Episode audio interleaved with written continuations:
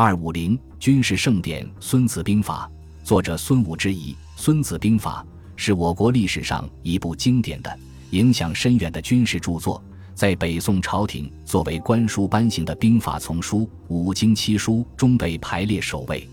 然而，《孙子兵法》的作者是不是吴国将军孙武？这个问题一直困扰着历史学家。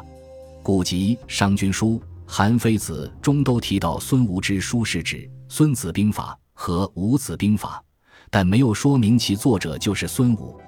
直到《史记》问世，司马迁才明确提出《孙子兵法》为孙武所著。《史记》记载：“孙子武者，其人也，以兵法见吴王阖闾。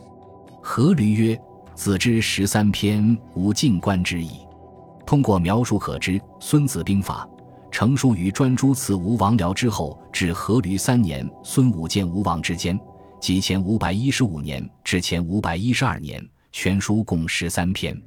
后人对《孙子兵法》为孙武所著深信不疑，但是宋代学者陈振孙、叶氏提出质疑：《孙子兵法》真是孙武撰著的吗？历史上是否真有孙武其人？甚至清人姚继恒认为。《孙子兵法》为伪书，然而《汉书艺文志》在古兵法有“并孙子”“孙膑”和“吴孙子”“孙武”，区别清楚，本为两人，实无可疑。明代宋濂的《诸子变》，清代的《四库全书总目》等著作认为，太史公其记事立言，详实可靠。本传中所叙孙武、孙膑是明明白白。史学界还存有一种意见。认为《孙子兵法》是由孙武与其门徒们共同撰著的，这与《论语》的创作如出一辙。